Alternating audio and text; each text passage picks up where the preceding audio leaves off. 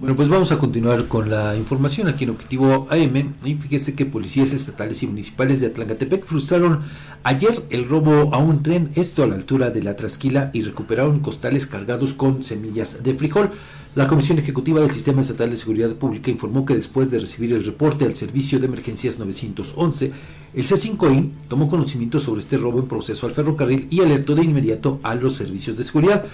Gracias a la intervención de los uniformados de ambas corporaciones se logró la recuperación de 92 costales marcados con la razón social AGT Foods, mismos que fueron entregados a personal de seguridad ferroviaria. Sin embargo, pues no se informó si es que hubo detenidos por este hecho, aunque en algunas imágenes que esta comisión compartió en sus redes sociales se pudo observar que al menos un vagón fue abierto por los posibles delincuentes para bajar la mercancía. En otras imágenes se aprecia que a los costados de las vías hay sacos amontonados en dos sitios distintos. Pero, eh, pues mire, ¿cuánto tiempo habrá llevado descargar esos 92 costales? Bueno, una, detener el tren.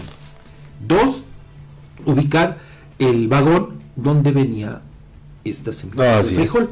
Tres, descargar estos Que no es nada fácil, ¿eh? o sea, ¿cuántas personas requieres para bajar todos esos bultos? El tiempo, ¿no? sí, claro, claro. ¿no?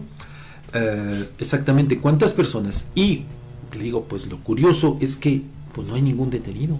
Nada más. No hay ningún detenido. Eso es lo que me, a mí me llama más la atención. Cómo con total impunidad operan sí. y se van Así como llegan, desaparecen. Y bueno, aquí llama también la atención porque, eh, bueno, pues ya no habíamos tenido noticias, por lo menos no así, de atracos de esta naturaleza.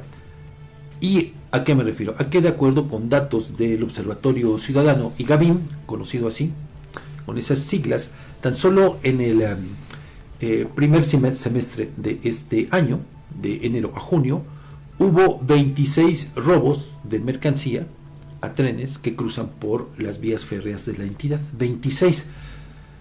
Una cantidad que se disparó de manera importante respecto del mismo periodo de 2022, cuando solamente se registraron cuatro de, robos de este tipo. Pero, le digo, solo en eh, entre enero y junio, es decir, el primer semestre, hubo 26 robos en distintas partes de la geografía. La mayor parte tuvo lugar en el tramo de Santa Cruz Tlaxcala, de acuerdo con los datos de este observatorio.